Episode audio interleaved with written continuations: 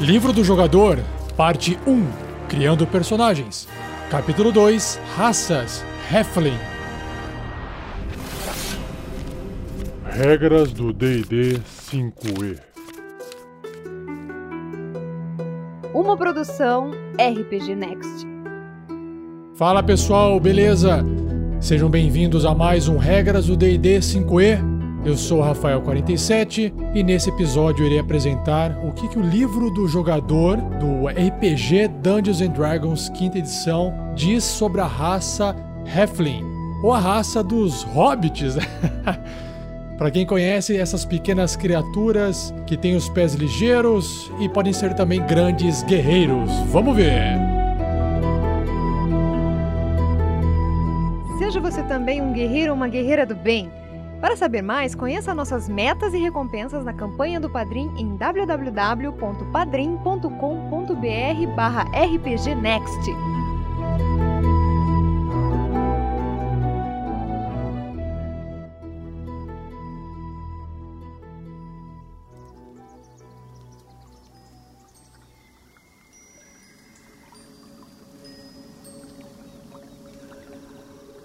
Regis, o Heflin, o único de sua espécie num raio de centenas de quilômetros.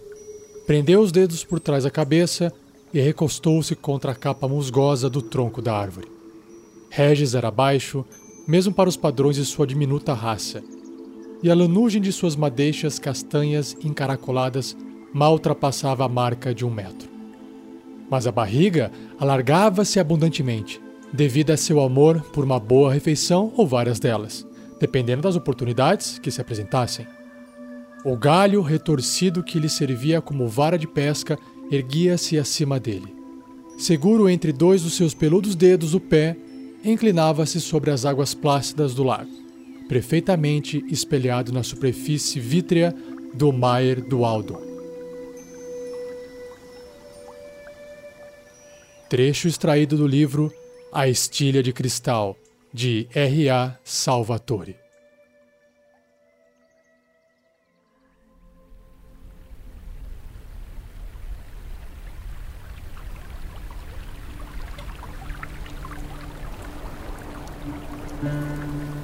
Bom, vamos lá então, continuando a leitura do livro do jogador. Se você abrir na página 26, você vai se deparar então com a raça Heflin. Não tem uma tradução para o português dessa palavra, mas também podem ser conhecidos como os hobbits, se a gente usar como referência o Senhor dos Anéis. O que é interessante que chama atenção nessa página aqui na raça do Heflin é a ilustração de um Heflin fêmea. Ele é extremamente cabeçudo. Para quem viu o filme do da Alice do País das Maravilhas com o Johnny Depp, vocês vão se lembrar da rainha vermelha que tem aquela cabeçorra gigante. Então a ilustração traz então a raça Heflin, criaturas pequenas, baixinhas ainda, só que com cabeças maiores que o normal. Então, a primeira descrição que o livro traz sobre o Heflin, ou a maioria deles, é que eles são criaturas que gostam de viver em paz, viver no sossego, longe de monstros, longe de combate. Então, para quem assistiu novamente, né, citando O Senhor dos Anéis, aquela vida dos hobbits é exatamente daquela forma que o livro descreve. E, além desse comportamento mais pacífico que a maioria deles possui, o livro também apresenta que, apesar de pequenos, eles são extremamente práticos. Então, se focando um pouco na, nas questões físicas de um hobbit, de, um, de um halfling, na verdade. Eles possuem mais ou menos 90 centímetros de altura, podem pesar entre 20 a 22,5 kg se é que esses dois quilos e meio fazem diferença, né? e a cor deles vai variar entre o bronzeado ao pálido, com tom corado, e o cabelo geralmente é castanho, pode ser um pouco ondulado, castanho claro ou não. Os olhos também seguem os mesmos padrões, e os Heflins que são do sexo masculino muitas vezes possuem costeletas longas em relação à barba e bigode, geralmente são quase inexistentes. Em relação à vestimenta, eles procuram roupas basicamente simples que atendem às suas necessidades. E o mesmo segue para o padrão de riqueza deles. Se tiver algum Heflin que tem muita grana, geralmente eles escondem isso porque eles não gostam de demonstrar essa ostentação. E a última frase dessa parte do livro é bem legal. Eles possuem um talento especial para encontrar a solução mais simples para um problema e têm pouca paciência para indecisões. Seja, isso já dá uma dica de como que você pode interpretar um Halfling. Já ajuda muito a começar a jogar RPG com eles. O próximo tópico se chama Generosos e Curiosos. E lendo aqui dá para perceber que os Halflings lembram um pouco crianças. Crianças geralmente elas são bastante alegres, elas são geralmente generosas, elas compartilham as coisas, não nutrem muito essa questão de possessão de, de bens materiais, acabam compartilhando. Claro, as crianças que têm uma educação né, de abundância nesse caso, mas tem um ponto aqui que não tem nada a ver com crianças, né? Que eles são movidos pela piedade e detestam ver qualquer ser vivo sofrer.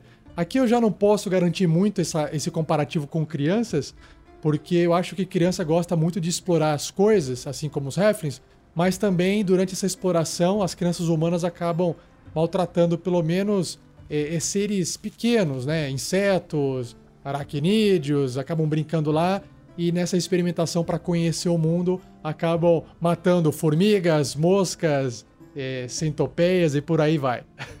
Já no caso dos Halflings, que estão em contato mais com a natureza, costumam tratar a, a vida de forma diferente.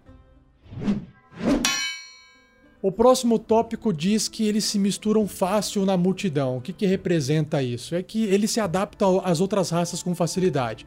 Então, por exemplo, comunidades onde tem anões, humanos, elfos, eles se adaptam bem a essas raças e por isso eles acabam se tornando mais valiosos porque eles trabalham de igual para igual, acabam é, sendo bem-vindos por essas outras raças como uma raça que pode auxiliar no trabalho do dia a dia. E aproveitando essa questão de contato com outras raças, tem algumas frases que o livro traz da perspectiva de um Halfling hipotético encontrando ou falando sobre outras raças. Então, por exemplo, sobre os anões, eles falam assim: Anões são amigos leais e você pode confiar em sua palavra. Mas será que machucaria muito sorrir de vez em quando?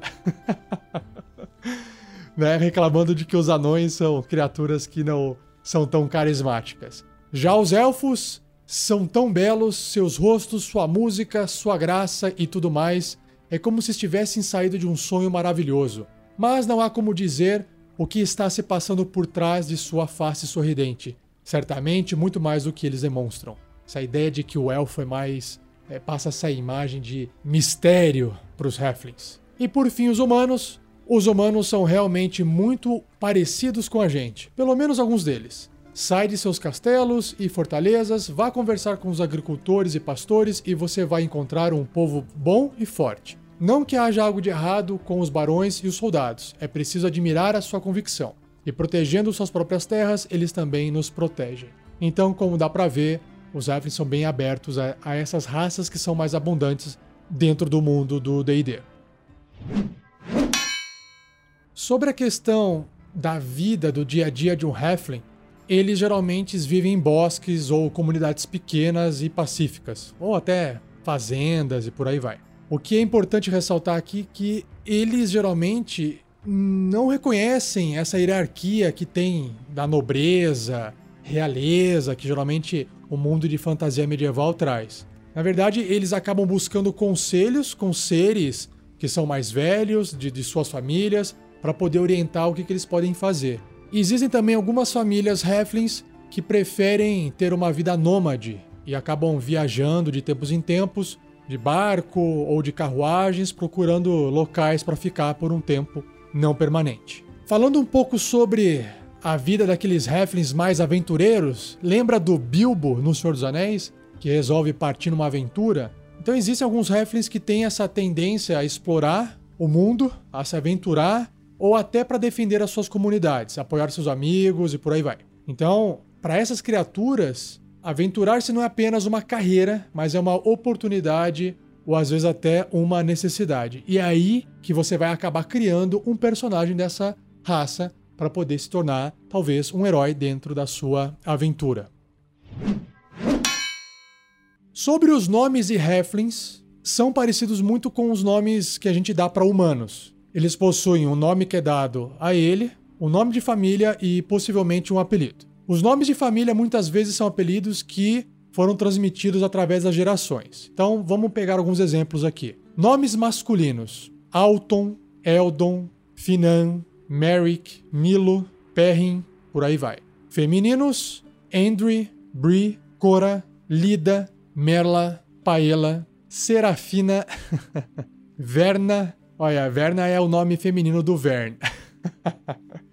e alguns nomes de família, como por exemplo Cata Escovas, Bom Barril, Garrafa Verde, Alta Colina, Baixa Colina, Galho Caído. Repare que os nomes eles giram em torno de coisas da natureza ou da comunidade em qual eles vivem.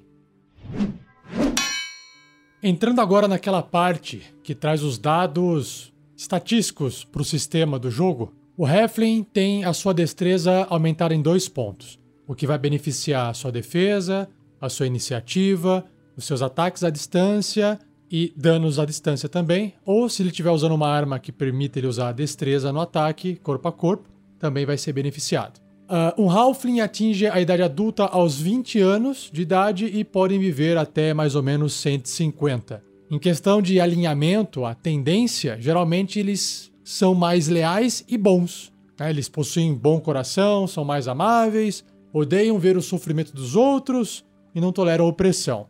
Claro que isso não exclui aqueles que podem ser um pouco mais caóticos, né? Tamanho, como já foi dito antes, eles medem cerca de 90 centímetros e pesam mais ou menos 20 quilos. E o tamanho é pequeno. É a primeira raça do livro do jogador que apresenta um personagem de tamanho pequeno. Esse tamanho vai influenciar nas regras de combate e movimentação no sistema do DD. E, falando em sistema, o seu deslocamento também é mais lento. Ao invés de ele se mover os tradicionais 9 metros, ou seja, 30 pés, eles se movem 7 metros e meio ou 25 pés, o equivalente a 5 quadradinhos se você estiver usando um grid. Existe uma habilidade bem legal aqui que marca o Heflin, que é sortudo. Quando você rola um D20, tira um natural em uma jogada de ataque, ou um teste de habilidade ou de resistência, o seu personagem pode rolar o dado de novo, mas aí tem que usar o novo resultado. Ou seja, se saiu o número 1 de novo, tem que usar o número 1. E claro que a regra aqui não diz, mas subentende-se que quando você fizer um novo ataque, um novo teste de habilidade ou um novo teste de resistência, você pode rerolar de novo esse dado se você tirar um novamente. Uma outra habilidade dos Heflings é que eles são bravos, corajosos. Eles possuem vantagem em testes de resistência contra ser amedrontado. Isso é muito bom, porque eles permanecem lá na frente enquanto talvez paladinos humanos podem acabar fugindo. Mais uma característica é que os Heflings eles têm uma agilidade acima do normal. Eles podem se mover através do espaço de qualquer criatura que for de um tamanho maior do que o seu. Ou seja, você tem uma criatura inimiga, pode ser um humano, por exemplo, de tamanho médio, na frente de um Hefling. Se ele quiser atravessar essa criatura, ele pode, porque nas regras de movimentação do DD, se tem um inimigo que está se opondo contra você, está bem na frente de você, você não pode passar através dele. Você teria que fazer um teste. No caso de um Heflin, ele pode passar como se ele estivesse passando por meio das pernas, né? Bem legal também, bem útil para poder escapar, por exemplo. Ou até para poder chegar no lado oposto do inimigo e flanquear esse inimigo com algum amigo do outro lado. Essas regras que eu estou comentando aqui a gente vai citar mais para frente no livro, beleza? Por fim, mais dois itens aqui nos traços raciais dos Heflins. Idiomas. Ele pode ler, falar e escrever comum, assim como todas as raças, e a língua Heflin. Essa linguagem Heflin, ela não é secreta, mas geralmente os outros integrantes, eles são meio relutantes em compartilhar essa língua com outras raças. Eles escrevem muito pouco por isso eles não possuem uma literatura rica. Acho que só o Bilbo escrevia bastante. então a tradição dos Heflins geralmente é muito mais oral, né? Então eles cantam mais, eles falam mais e a cultura é passada através da oralidade. E esse último item é que existe duas subraças de Heflins. Os Heflins pés leves, Lightfoot, ou os Heflins robustos, Stout, em inglês. Então você, ao montar um Halfling, você escolhe uma dessas sub-raças. Então vamos lá. Primeiro, a sub-raça Pés Leves, Lightfoot. São criaturas que podem se esconder de forma mais facilmente, que usa outras pessoas, inclusive, como cobertura. Os Halflings Pés Leves também são bastante afáveis, se dão muito bem com outras raças e outras pessoas. E no Forgotten Realms, nos Reinos Esquecidos, eles acabam se espalhando por vários e vários locais. E é justamente essa subraça que tem uma propensão maior de viajar do que outros Halflings, o que faz com que eles interajam mais com outras raças e levem uma vida mais nômade do que o normal. Aqui tem um comentário que para quem joga no mundo de Greyhawk, que é um outro universo do D&D, esses Halflings também são chamados de pés peludos ou companheiros altos. E para quem se lembrar do Senhor dos Anéis, os pés dos, dos hobbits eram peludos. Então, para quem montar essa raça, essa sub-raça, além né, de ganhar os mais dois de destreza, também passa a ter mais um em carisma. E outra habilidade que você possui é a furtividade natural. Você pode tentar se esconder mesmo quando possuir apenas a cobertura de uma criatura que for no mínimo um tamanho maior que o seu. Ou seja, imagina uma cena onde tem um humano e esse humano é amigo seu e ele foi conversar com alguma criatura meio hostil. E aí você não quer ficar ali de frente ou aparecendo para essa criatura, você usa o próprio corpo do seu amigo e se esconde atrás dele. Você faz um teste de habilidade, de se esconder, e se você passar no teste e a criatura não conseguir te enxergar no teste dela, você acaba ficando escondido atrás desse seu amigo. Isso pode ser uma vantagem gigante numa ação social ou até num combate, por exemplo, porque o inimigo não te encontra, ele não te enxerga então ele não pode atacar, mirar em você uma flecha, por exemplo, porque você resolveu se esconder no meio do combate atrás do seu amigo. Agora, os Halflings de subraça robusta, ou os robustos, os Stouts.